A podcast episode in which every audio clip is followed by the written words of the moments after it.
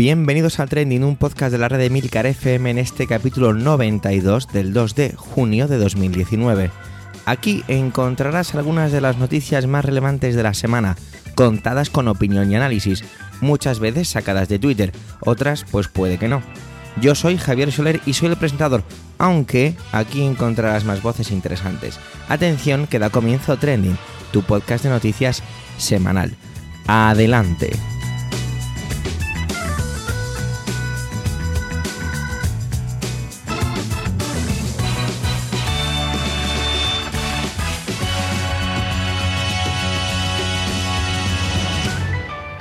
Tras las urnas, de nuevo una resaca, pero esta la verdad es que ha durado muy poco, porque un trending ha llegado como un verdadero tsunami. Nos ha dejado a todos noqueados y algunos ni siquiera nos hemos repuesto todavía. Por ello, es de esas veces que escucharás aquí dos voces sobre el mismo tema, con perspectivas distintas y haciendo énfasis también en diferentes elementos. Hablo del desgarrador desenlace de esa difusión de un vídeo íntimo que circuló por la planta de Ibeco cerca además de donde yo vivo, y que hizo sentirse tan desesperada una mujer que decidió quitarse la vida. Las voces las ponen Manuel y Antonio, Antonio y Manuel, en el orden que he dicho justo al principio, simplemente dejando en medio la cortinilla musical correspondiente. Adelante Manuel, adelante Antonio.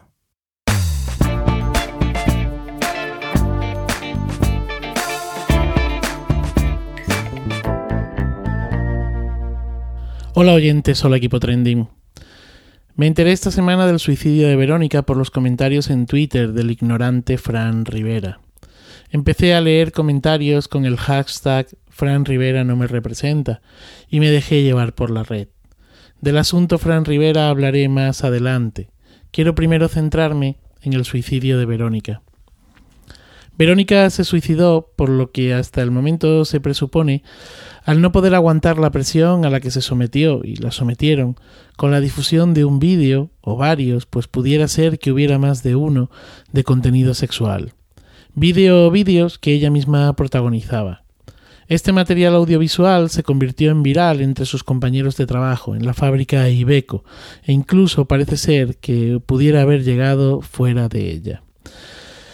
Incluso llegó hasta su marido. Em, por lo que hasta el momento se sabe, el vídeo había sido grabado y enviado por ella misma a un compañero y pareja sentimental cinco años atrás.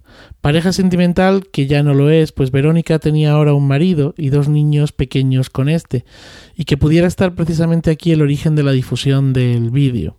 Si así se confirma, estaríamos pues ante un caso de machito despechado y por supuesto de mala, malísima persona. Me pregunto qué habrá pasado por la cabeza de Verónica para llegar hasta este extremo. La decisión de Verónica de quitarse la vida es muy dura. Acabar con su vida significa enterrar su problema, sí, alcanzar una paz que no tenía. Supongo que Verónica sopesaría su decisión. Dejar a sus dos hijos, uno de meses, sin madre, perderse su crecimiento, perder su primer día de colegio, dejar de vivir, en fin, dejar de vivir al lado de ellos y dejar a estos niños solos. Sí, está la figura paterna. Pero, em, bueno, eh, quitarse la vida y, renunciar a los chiquillos, pues me parece algo absolutamente eh, brutal. En fin, no voy a seguir por aquí, pues las aristas son complicadas. Sí, porque podríamos hablar también de la reacción del marido, porque pudiera incluso haber algún tipo de infidelidad que no se gestiona bien desde la pareja, según he leído en algún medio de comunicación.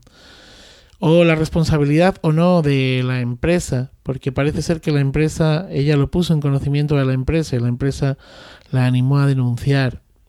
Ella no quiso denunciar, pero es que la empresa tampoco lo hizo.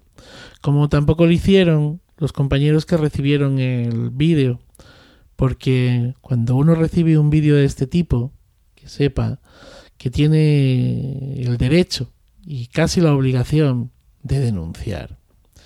O también la de los trabajadores de Ibeco, que parece ser que acudían hasta el puesto de trabajo de Verónica para ponerle cara a ese vídeo de contenido sexual ¿Se imaginan lo que puede ser estar en tu puesto de trabajo y que de repente aparezcan a verte, te señalen, te miren, te digan esa es la del vídeo? En fin, esto ya no tiene vuelta atrás. Me pregunto también qué pasa por la cabeza de los que reenviaron el vídeo. O sea, no solamente del que inició todo esto, sino de los que lo reenviaron. Particularmente es que no encuentro gracia alguna a este tipo de cosas, la verdad. ¿Se acuerdan del negro del WhatsApp? Bueno, llegó un momento en que me saturó tanto mensajito chorra. No compartí nunca ninguna imagen del famoso negro del WhatsApp, créanme, pero es que no comparto nunca nada de este tipo. No comparto ni vídeos, ni imágenes, ni audios, ni memes con contenidos indignos, xenófobos, racistas, machistas. Me consta que soy raro, pero no el único. Creo de verdad que reírme y formar parte de la viralización de determinados contenidos me hace consentidor, cuando menos, de esos contenidos.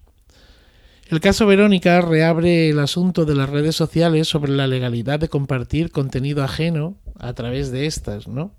Como ha ocurrido en este caso con WhatsApp. Con la ley en la mano, esta conducta puede incurrir en un delito contra la intimidad con consecuencias penales. El Código Penal, tras una reforma en 2015 a raíz del caso de la concejal Olvido Hormigos, no sé si se acuerdan, pues eh, tipificó o tipifica los delitos que comúnmente se conocen como de venganza sexual. Según el artículo 197.7 del eh, Código Penal, es delito la difusión de imágenes privadas sin autorización de la persona afectada cuando se viole gravemente su intimidad y aunque la víctima diera en su día su consentimiento a la grabación. Borja Atsuara abogado experto en derecho digital y cuya cuenta de Twitter recomiendo encarecidamente seguir desde aquí, lo tiene muy claro. Él dice, redifundir un vídeo que menoscaba la intimidad de alguien gravemente con independencia de que acabe con una muerte como este caso, es un delito incluso si hay un consentimiento inicial. O sea, que incluso um, si la víctima había enviado la grabación originalmente a otra persona, la difusión de la misma sin su explícito permiso infringe la ley. Pero es que la cosa va más allá, porque, y en este caso que nos ocupa de Verónica, una vez que la relación con la persona que recibe el vídeo se acaba o por expreso deseo del que lo graba y envía, en este caso Verónica, el vídeo debe desaparecer. Ser el receptor de la grabación en un momento concreto no te da derecho alguno sobre la misma, ni para toda la vida. Del mismo modo que ya no habría un consentimiento para tener una relación sexual con dicha persona, no lo hay para ver el vídeo. Y ojo, que no solo es delito esto de difundir sin expreso deseo del autor un vídeo o una imagen. Si copias un mensaje de texto y se lo pasas a otra persona sin avisar a la anterior, esto también sería denunciable.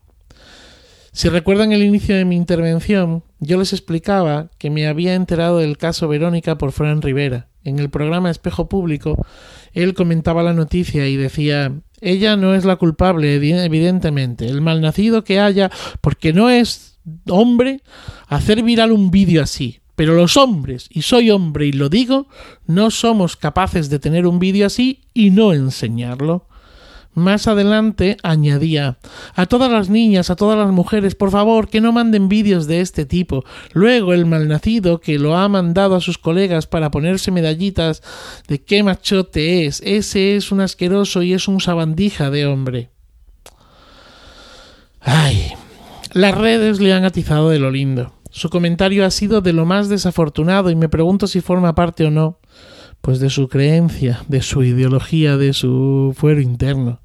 Quizás sí, dado que este señor celebró la llegada de Vox a la Junta de Andalucía. El caso es que sus declaraciones han recibido miles de comentarios. Dicen los medios que el pobre, el pobre, está devastado.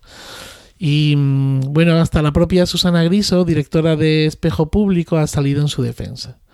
La verdad es que mm, eh, ha habido muy mala baba contra él, porque se aprovecha su condición de torero para llamarle asesino, matabacas y otras lindezas que creo que no tienen lugar en todo esto. También hay humor e ironía. Eh, de la buena, ¿eh? De la buena. Me quedo con el monólogo de Andreu Buenafuente, Buenafuente, perdón, para Leitmotiv. Véanlo. Bueno, señor Rivera, Mire usted, el problema no está en el vídeo. Es que el problema está en violar la intimidad de las personas y que el mensajito de niñas, mujeres, no graben vídeos es casi lo mismo que decir mujeres, niñas, no se me pongan minifaldas. Ni se vayan con unos mozos de fiesta, que luego pasa lo que pasa. Qué bien hubiera sido, o hubiera estado, que usted eh, hubiera dicho algo así como niños, hombres, niñas, mujeres, que un derecho de los seres humanos es la intimidad y que esto no se puede violar. Y cada vez que compartimos cualquier cosa que pertenece al ámbito de la intimidad del otro, lo estamos haciendo. Qué bonito sería educar en esto y no en ese micromachismo del que usted habla. Y no, señor Rivera, no. Como hombre, no siento una necesidad imperiosa como la suya o la de otros de violar la intimidad de nadie, ni tan siquiera la de las mujeres. Feliz día y feliz vida.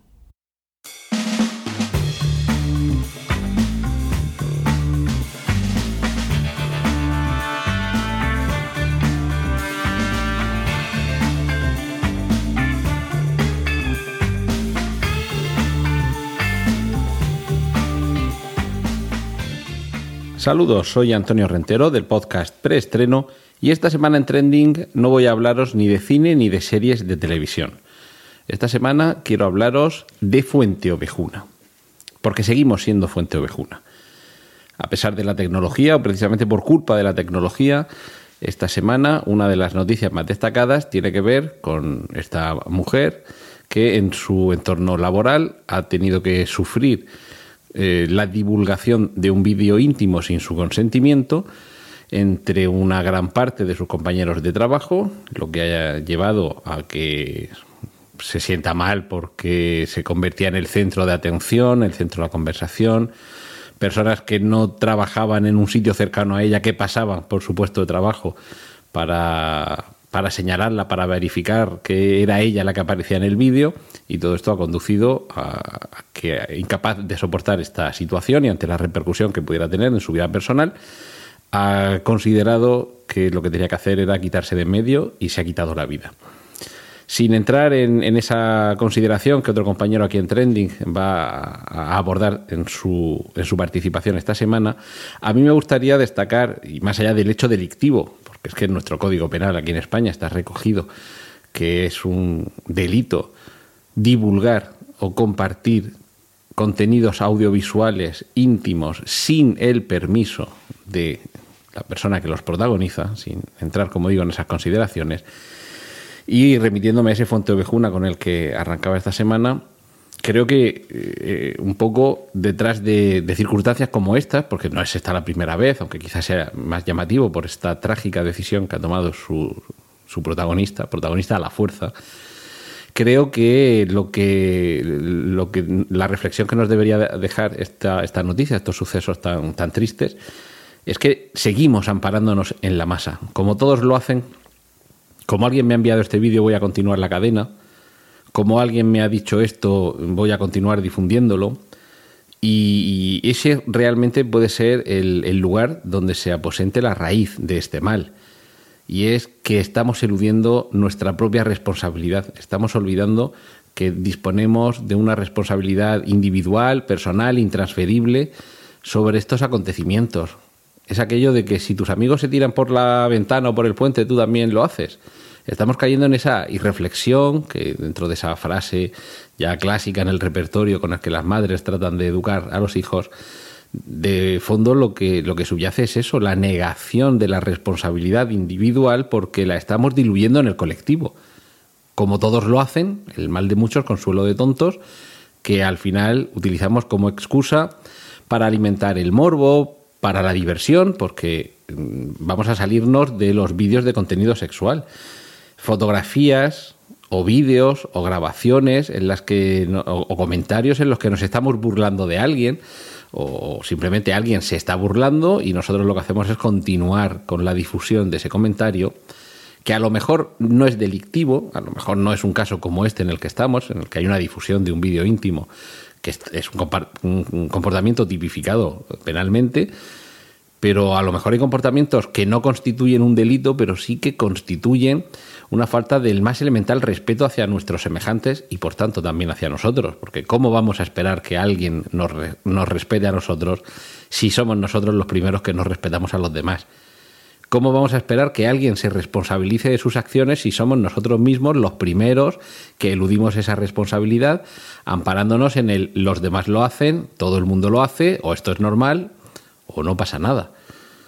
Es triste que haya que llegar a extremos como el de esta noticia, que ha costado la vida de una persona que se ha considerado incapaz de soportar lo que se estaba generando a su alrededor. Y quizá haya quienes en esta situación puedan incluso sacar algún partido.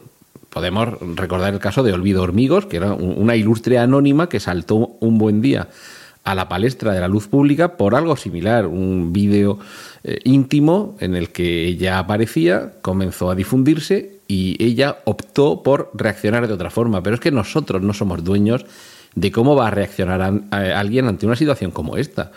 No podemos ampararnos en el tampoco es para tanto. Bueno, tampoco es para tanto para ti. A lo mejor para esa persona sí lo es. Y por eso mm, me, estaba refiriendo a la capacidad que estamos perdiendo de respetar a los demás, de mantenernos al margen de algo que realmente ni nos va ni nos viene. Quiero decir, el, el vídeo íntimo de alguien. Si Internet está repleto de vídeos íntimos de personas que los han colocado en Internet voluntariamente y con ánimo de que se difunda, si hay alguien de quien sospechamos que la difusión de ese vídeo no puede estar consentida, no ha sido voluntariamente esa persona quien ha dicho, venga, que circule este vídeo. Debemos examinarnos a nosotros mismos y tomar conciencia de que estamos participando en algo que desde el punto de vista de la ética se puede tachar de bastante poco ético. Y ese sería quizá el problema que ha, llevado a esta situación la cantidad de comportamientos de personas que no han tenido seguramente ni un segundo de reflexión para pararse a, recapacitar mínimamente sobre lo que estaban haciendo. Si te ha llegado ese vídeo y puedes intuir que la persona que protagoniza el vídeo seguramente no está muy a favor de que ese vídeo circule por ahí, lo más razonable parece ser no continuar la cadena. Ya no estoy diciendo que nos erijamos todos en defensores de la moral y que le afeemos la conducta a quien nos lo envíe.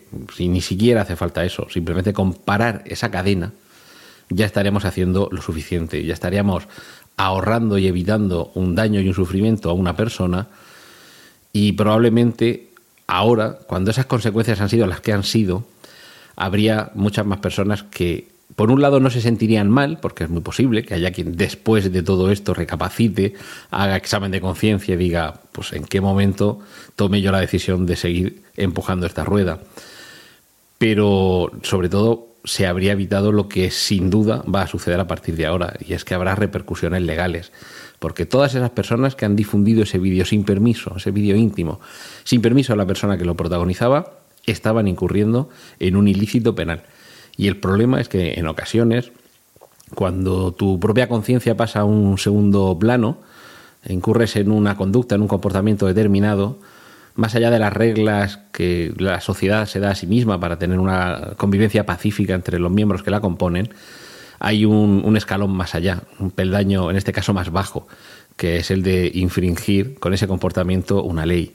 Así que, por desgracia, habrá más de uno, más de una, que cuando llegue el momento tendrá que afrontar las consecuencias, ya digo, legales, penales en este caso, de un acto, yo creo que de pura irresponsabilidad, de, pura dejación de las más eh, mínimas y elementales normas de convivencia en soledad, en sociedad, perdón, y que le acarrearán la, soledad de esa condena, será el verse señalado, seguramente nadie va a entrar en la cárcel por esto, porque las penas son, creo que son de tres meses a un año, o, con lo cual al estar por debajo de dos años, quien no tenga antecedentes penales no tendrá que entrar en prisión. Pero qué necesidad de verse ante un juez por haber colaborado en esto. Y fijaos que todavía no estoy hablando en el peso que sobre la conciencia de cada uno de los que haya movido este vídeo en algún momento recaerá. Así que esas noches solitarias en las que quienes hayan participado en la difusión de este vídeo o de otros parecidos, todas esas noches en las que sea vuestra conciencia la que no os deje dormir, pensad que hay quien ni siquiera ha tenido la suerte de tener una noche en blanco y no poder dormir porque ha decidido que esta vida ya no era capaz de soportarla. Habéis contribuido a eso, lamentablemente. En fin, esta ha sido mi, reflexión triste en esta semana aquí en Trending y ahora os dejo que sigáis con los contenidos de mis compañeros. Un saludo de Antonio Rentero.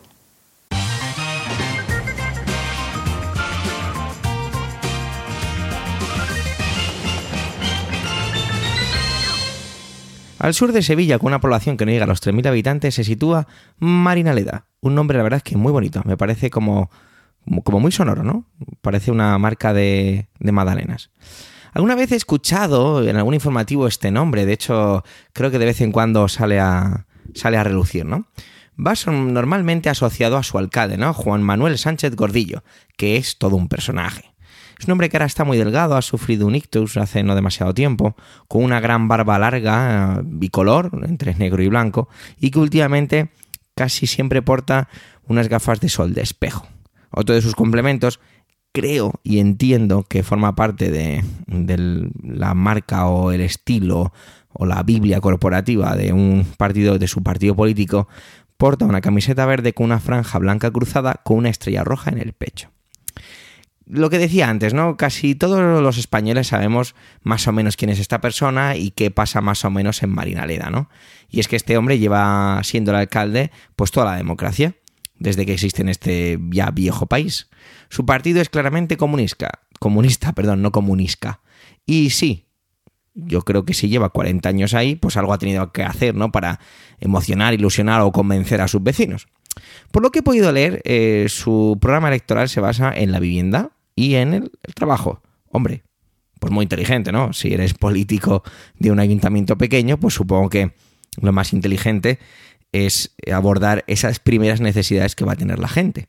Así que bueno, por aquí nada que nos pueda sorprender. Lo que sí empezamos a descubrir son diferentes cosas curiosas, ¿no? Para empezar, las viviendas sociales en Marinaleda son propiedad del ayuntamiento, no se venden el ayuntamiento es el dueño y te las alquila por 15 euros al mes. Bueno, si yo comparo esos 15 euros al mes con lo que yo simplemente pago, bueno, si las comparamos con cualquier hipoteca, pues podréis entender que es más que ventajoso, ¿no? Entiendo que simplemente por esto pudiera tener un montón de seguidores, pero recordar, o recuerda, mejor dicho, que acabo de decir que el ayuntamiento es el arrendador, ¿vale? Nunca se venden. Es un concepto un poco extraño de esto de la vivienda social allí en Marinaleda. Pasemos a la siguiente parte, ¿no? A la siguiente pata de ese programa electoral o esa eh, manera de seducir a sus vecinos. El tema laboral. La zona eminentemente dependiente de los cultivos y los jornaleros que trabajan en el campo. Y muchos, gracias a la intervención del ayuntamiento, pues viven de ello. Pero parece ser que esto también está acabando, está empezando a tornarse de otra manera, ya que la cooperativa Umar eh, dice que no puede seguir sosteniendo una sobredemanda de empleo y, no pueden seguir perdiendo dinero. Esto lo he extraído de un artículo, ¿vale? Esta frase. La historia de población de esta población es muy larga, ¿vale? Pero lo que ha sido trending esta semana es que se filtró un vídeo justo después de las elecciones que casi pierden simplemente por 40 votos de diferencia en la que prometía tinieblas a todos aquellos que no le votaron. Toma ya. Hace mucho que no decía eso aquí en Trending. Pero es que ahí no acaba la cosa. También dijo que las viviendas nuevas serían para su gente, no para esos traidores levantando el dedo. Aquellos que no han hecho nada por este pueblo. Vamos a ser duros. Oye, para nada, ¿eh? O sea, para nada, para nada la cosa está, está suave, ¿eh? No nos engañemos. En el vídeo es jaleado por todos sus seguidores. Si ha ganado es porque le han votado. Arremete también contra los lugares, ¿vale? Es el nombre de una fábrica conservera que tiene el pueblo que está pendiente de un hilo, ya que el ayuntamiento tiene denunciada a esta fábrica por impago del alquiler del suelo, mientras que los socios de la misma dicen que han querido pagar en varias ocasiones, que no se les ha facilitado manera de pagar y que están dispuestos a depositar y que de hecho han depositado la cantidad pendiente de pago en un notario que nadie quiere recoger. Una cosa un poco extraña esta, ¿no? De los lugares.